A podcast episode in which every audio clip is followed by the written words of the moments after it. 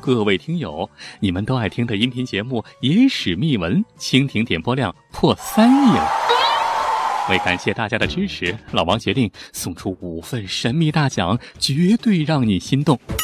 参加抽奖方法非常简单，在手机里关注微信公众号“老王讲野史”，发送“抽奖”两个字就有机会得到奖品了。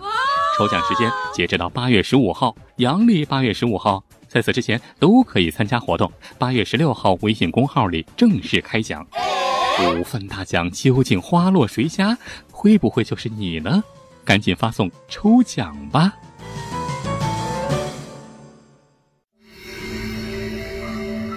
诡秘的印尼死亡谷——爪哇古洞。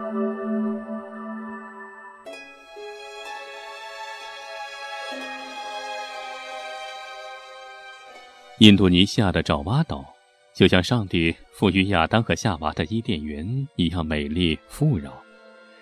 伊甸园里有上帝明令禁止亚当夏娃不能采摘的禁果，而在印尼的爪哇岛上也有一个活物进入的区域，这就是凶名赫赫的印尼死亡谷——爪哇古洞。这个奇异的山谷中。有六个大山洞，洞口呈喇叭状，都是大陷阱。不用说误入古洞者性命不保，就是保持距离的人也难以幸免。当有人或者动物从洞口处经过的时候，就会被一种强大的吸引力拖进洞里而被吃掉。就连离洞口还有六七米距离，也会被魔力一口吸进去，吞下去。据当地人讲述，在古洞里早已是白骨累累，难以分清楚哪些是人骨，哪些是兽骨。对于它的来由，更是众说纷纭。回顾历史啊，其实早在公元前就已经有中国人漂洋过海到爪哇岛了，在爪哇岛上发现了西汉时期的陶器雕像。荷兰考古学家曾经研究过印尼出土的中国陶器、瓷器，得出结论，认为远在两千年前，中国人已经漂洋过海，踏上了印尼国土，而且有可能在西爪哇定居下来。其实啊，当时最早来到爪哇岛的人就见到过这个爪哇古洞，而且还吃过亏。不过，因为当时人们迷信，他们普遍认为，之所以这样，那肯定是因为在洞里有非常神秘的东西。究竟是什么呢？想来想去，最后得出一个答案，那应该就是传说中龙生九子的传说中的神兽饕餮。饕餮是龙的第五子，传说中啊，这个饕餮和羊的身材比较接近。眼睛是长在腋下的，而且还长着老虎的牙齿、人的手掌。饕餮的头很大，而且头上只长着一张大嘴。只要这嘴一张开，周围所有的东西都会被吞进腹中。饕餮还十分贪吃，见到什么就吃什么。因为对食物无所顾忌，传说中饕餮最终的下场是吃的肚子撑破了，爆裂而亡。因此啊，在古代很多餐具上、器皿上都会雕刻上饕餮的花纹。关于这个神秘山洞，还曾经有过这样一段记载：说是明朝的时候啊，一个姓陈的明朝商人，经过一个多月的海上航行，来到了爪哇岛。这一次，他带来了大批的瓷器和丝绸，准备贩卖。这位商人啊，姓陈的商人，平时就喜欢玩啊。虽然来过爪哇岛好几次，但是每次都是匆匆忙忙，根本没时间游览这里的风景。经过几次的来来往往啊，他在这爪哇岛啊，也认识不少朋友啊，认识不少同行。这次啊，他就打算把这批货物交给一个朋友来代管，自己呢，好好的在岛上玩玩。于是啊，他就雇了一个当地导游，前前后后在爪哇岛上玩了三天。这对于一个去过名山大川的商人来说，这爪哇岛比起我中华大地，那还差得远呢，是吧？除了风景秀丽一点儿啊，环境优美一点好像也没有什么特异之处。这商人呢就有点烦闷了，他雇的这个当地导游啊，看出了啊这陈商人的心思，为了能够让这个有钱人多雇他几天，于是啊，这导游啊就灵机一动，就提到了爪哇岛上有一个地方从来没人敢去，据说那儿的风景是极为秀美，不知道陈大官人您？他这么一说，这姓陈的商人来劲儿了，好啊，那去看看。于是啊，马上就决定明天就去。当天晚上，导游回到家，把明天就要去这个爪哇古洞的事儿告诉了老婆。这老婆一听大吃一惊，赶紧跟老公说：“千万别去那地方，风险太大了。”但是，这导游已经收了商人的钱，中途变卦，那得赔钱呢，还得赔更多的钱。这话一说。这妻子无奈之下呀，也只好同意。最后啊，还是劝说丈夫呀，离这个山洞远点儿，免得出事儿。这第二天啊，商人和向导啊，这导游一大早就前往爪哇古洞，一路上走得很快，不到中午，两个人就到了爪哇古洞附近。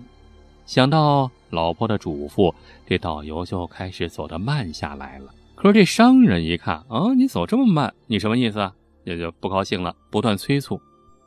又走了一会儿，导游不敢走了，停了下来，指了指前方的山谷，告诉商人：爪哇古洞就在峡谷里面，而且这里非常危险，需要十分小心。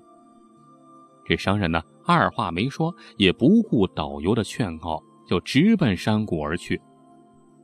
导游啊，就跟在他后面。但是两个人之间啊，拉了很长的一段距离。走着走着，突然见到这商人猛地身形一变，就像飞的一样，连一声呼声都没有发出，就被卷到旁边一个不起眼的山洞里面了。紧接着，就从洞里传来了一阵咔嚓咔嚓的刺耳的摩擦声。这导游见到这一情景，吓坏了。虽然自己对此地的情景也是早有耳闻，但是当亲眼目睹的时候，那不一样，也吓得瘫倒在地。哈，幸亏他瘫倒在地，再往前走一步，估计他也进去了。因为当时爪哇岛上啊是属于明朝的附属国，一个明朝商人在爪哇岛遇难，那所以在这里就造成了巨大的轰动，外交事件啊。当地啊，就调派了大量人员在爪哇岛附近进行搜寻，但是毫无结果。更倒霉的是，在搜寻过程中，有两名搜寻人员也不幸被吸入洞中，这吓得其他人全都撒腿跑了，哪还敢找啊？搜寻那当然没有什么结果了，最后只能啊把那个导游给抓来审问，审来审去，那也审不出什么来啊。最终判处没收导游的全部家产，判决导游和他的老婆终身为奴。哈，这才算是草草收场。当然了，在爪哇古洞里失踪的并非只有明朝的商人，后来啊，欧洲的传教士也来到这儿了，他们跋山涉水，也有不少人丧身于此。在这些欧洲的神职人员认为啊。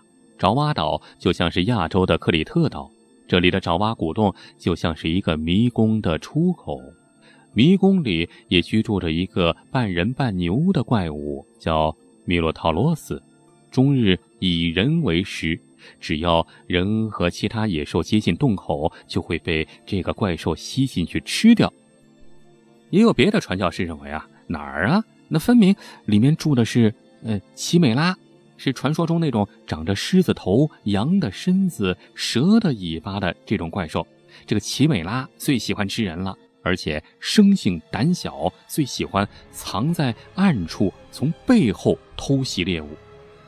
啊，当然了，这说法还是挺多的。至于爪哇古洞为什么会把人给吸进山洞，真实的答案不得而知。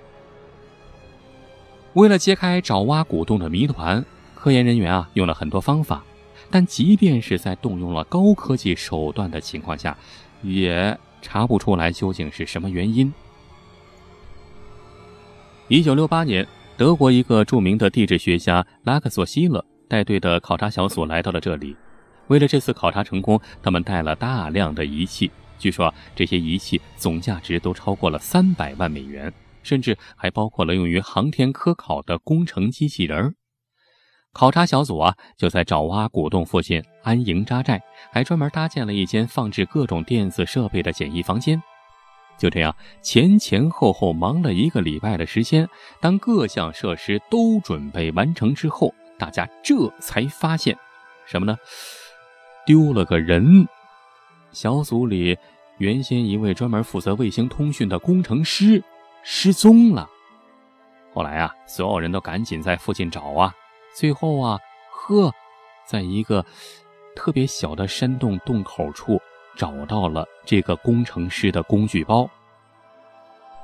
又找了三天，那哪能找得着啊？找来找去，那也找不着。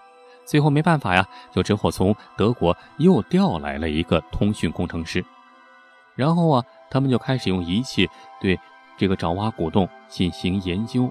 经过近一个月的研究，最后啊，小组成员都被爪哇古洞的神秘折服了。因为所有的设备在古洞面前都毫无用处，甚至有些设备在使用过程中干脆用着用着突然坏了。这唯一的成果就是证明了爪哇古洞啊。你别看有大的有小的，其实啊，这里面是一个位于地下的四通发达的超级大的洞穴啊！而且啊，这个大的洞穴有好多个洞口和外界相连，也就是说啊，可能你身边一个毫不起眼的小洞口，一旦发威，就能把周围所有的动植物给吞进腹中啊，蹭一下给吸进去。但是考察小组也确认。啊，其实这些洞口也比较好辨认。如果你发现某一个洞口没有什么动植物的话，啊，尤其是没有植物的话，那这个洞口很可能就是洞穴的神秘之嘴啊，神秘的大嘴。后来啊，还有好多人不信这邪啊，还是要跑到这儿探险呢、考察呀啊，但是无一例外啊，都是黯然收场。那不过。慢慢的，随着时间推移，在这失踪的人啊也越来越多。根据一些科学工作者的说法，说爪哇古洞本身就带有很强大的磁场，会干扰大部分设备的正常工作，甚至会让一些精密仪器就彻底报废掉。而且啊，这个磁场仅限于这些山洞附近，只要是离洞口远一点儿，那这些强大的磁场就会消失。至于为什么，没有人知道。所以啊，经过考察呀，这个德国的地质学家克拉索希勒教授就说啊，爪哇古洞，我们去那里考察了很多次，应当说是很多次，呃，但是结果却不好。我的两个同伴都在那里失踪了，设备也损坏了不少。呃，虽然以前我们都失败了，但是我仍然觉得那是一个宝库啊，非常大的宝库。呃，以我们现在的技术，并不能打开那扇宝库的大门。呃，说不上打开，我们就根本没有找到那扇门在哪儿。现在就根本摸不到那扇门。呃，可能有的人会不同意我的观点。为什么那个地方就一定是宝库，而不是潘多拉的盒子？啊，也许是吧。呃，但是我的直觉告诉我，即便那里就是潘多拉的盒子，那里面蕴含的东西。也一定是一笔非常宝贵的财富。现在，印尼政府已经把爪哇古洞方圆五公里设为禁区，禁止任何人进入。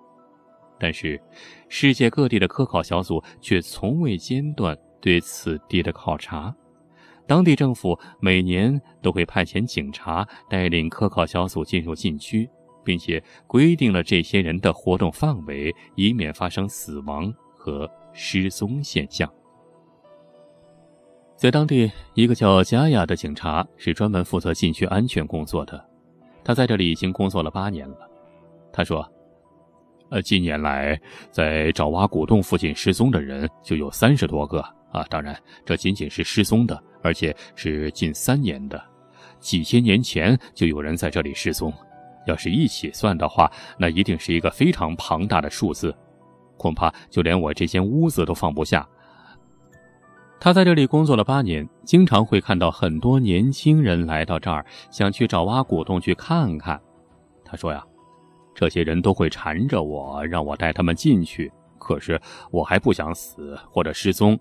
我告诉他们，如果你们想见上帝，那就去雅加达，呃，蒙上眼睛，蒙着眼罩开车上路啊。那样的话，你们至少知道自己是怎么升天的。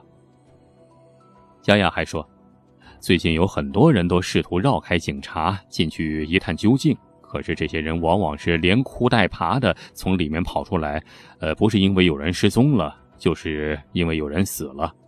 佳雅还说：“我是在这儿长大的，现在在这里工作，我知道爪哇古洞是什么地方。有关那里的凶险的传说，呃，我爷爷的爷爷的爷爷那会儿就已经有了。为什么还有人想进去玩？那可不是玩的地方，肯定不是。”至今为止，没有一个人能够解释清楚爪哇古洞到底是一个什么样的存在，它的巨大吸力是从何而来，还有那位希勒教授所说的门到底在哪里？千百年来，这扇门一直都关闭着，什么时候才能打开？由谁来打开呢？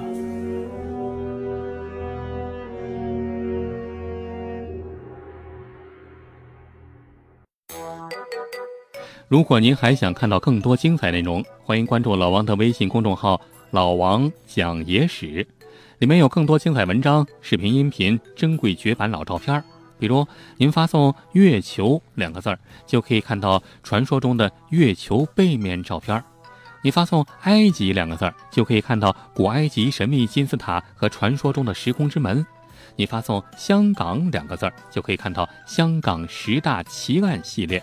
你发送“苏联”两个字儿，就可以看到前苏联克格勃 UFO 秘密档案的纪录片儿，包括您想听什么故事，都可以在微信里告诉老王。好了，更多精彩内容，欢迎关注微信公众号“老王讲野史”。咱们呀，在微信里再见吧。